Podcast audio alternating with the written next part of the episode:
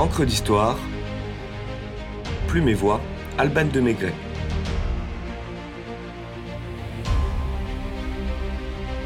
Les hauts et les bas du yo-yo.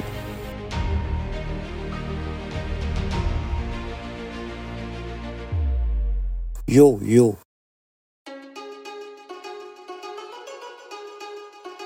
Décision est prise aujourd'hui de vous saluer à la manière des rappeurs. Non, bien sûr, ce n'est pas le style de la maison. Je ne vous embobine pas plus que je ne yoyote de la cafetière, mais voudrais simplement remonter le fil du temps et retracer l'histoire du jouet le plus ancien du monde après la toupie, le yo-yo. Le yo-yo serait né aux Philippines pendant la préhistoire et aurait été conçu, avant sa version ludique, comme une arme de chasse. Les Philippins se seraient inspirés du caméléon, ce petit reptile expert en camouflage, capable d'attraper sa proie à distance en déroulant une longue langue gluante et protractile. Ainsi, une pierre enroulée dans une liane leur permettait d'assommer poissons et oiseaux pour en faire leur pitance. De fil en aiguille, au gré des civilisations, l'arme est devenue un jouet dont on trouve des représentations sur des vases de la Grèce antique ou des peintures chinoises datant du 5e siècle avant Jésus-Christ. Rond, simple, le yo-yo est composé d'une pièce évidée ou de deux hémisphères réunis par un axe, autour duquel est enroulée une ficelle.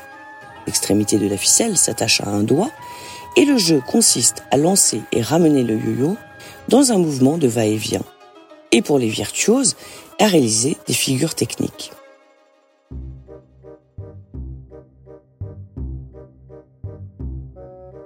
Ce jouet ancestral apparaît en Europe à la fin du XVIIIe siècle seulement et fait fureur dans l'aristocratie anglaise, première à l'adopter.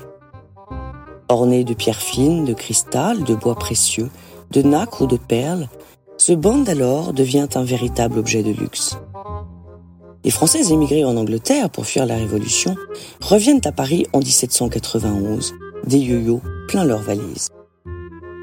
Ils lancent la mode de ce nouveau jouet que l'on nomme alors émigrette, émigrant ou encore joujou de Normandie.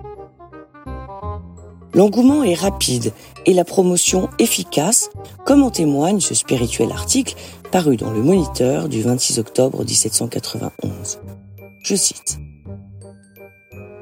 Comme il est important de propager les découvertes utiles, nous nous empressons d'annoncer à nos souscripteurs une invention étonnante, faite pour couvrir de gloire son auteur, qui cependant a négligé de se faire connaître.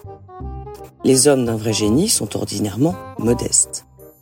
Voici en quoi consiste cette sublime découverte. Elle est de la plus belle simplicité. J'ai vu une société de personnes qu'on aurait appelées autrefois gens comme il faut, s'amuser deux heures de suite de ce jeu qui occupe si agréablement le cœur et l'esprit. Je n'ai pas besoin de dire qu'il n'y avait dans cette société que des gens du premier mérite.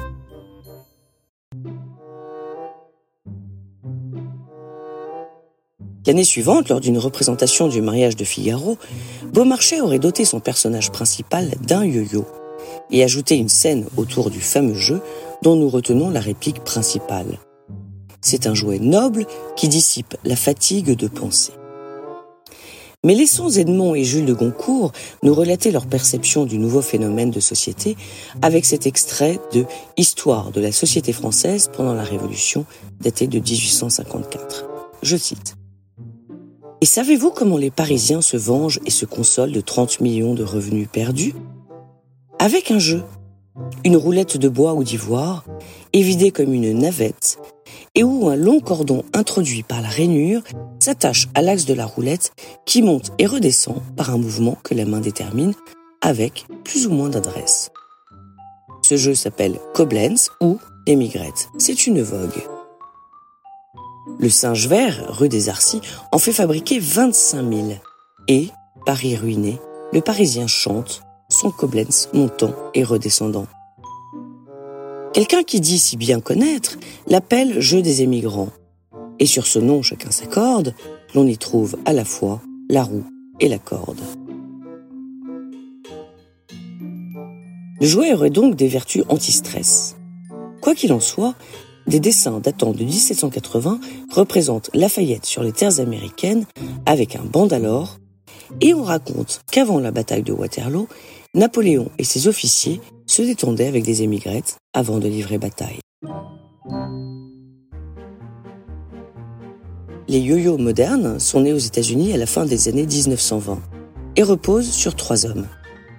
En 1928, tout d'abord, Pedro Flores, d'origine philippine, introduit le jouet qu'il nomme Filipino Yo-Yo et qu'il fait fabriquer dans sa Yo-Yo Manufacturing Company. C'est à lui que revient l'appellation du jouet Yo-Yo, mot tagalog, la langue des Philippins, qui se traduit par va-et-vient. Parallèlement, le 1er avril 1929, Louis Marx, un fabricant de jeux en bois, fait démonstration à New York d'un jouet qui sort de ses ateliers et qui a tout d'un yo-yo. Donald Duncan, enfin, homme d'affaires redoutable, perçoit immédiatement son potentiel. Il rachète la société de Flores, dépose le nom de Yo-Yo et fait fortune avec plus de 45 millions de pièces vendues dans sa Duncan Toys Company.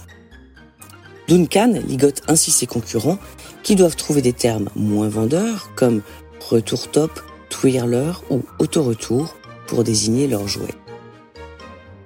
En 1965, l'appellation de yo-yo entre dans le domaine public suite à un procès entre l'entreprise de Duncan et un rival.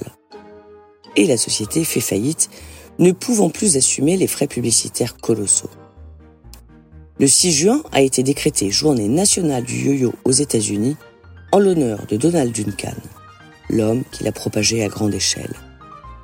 Il est revenu en vogue dans les années 80 en version plastique et publicitaire et il est fort probable que nous le voyions bientôt investir à nouveau les cours d'école.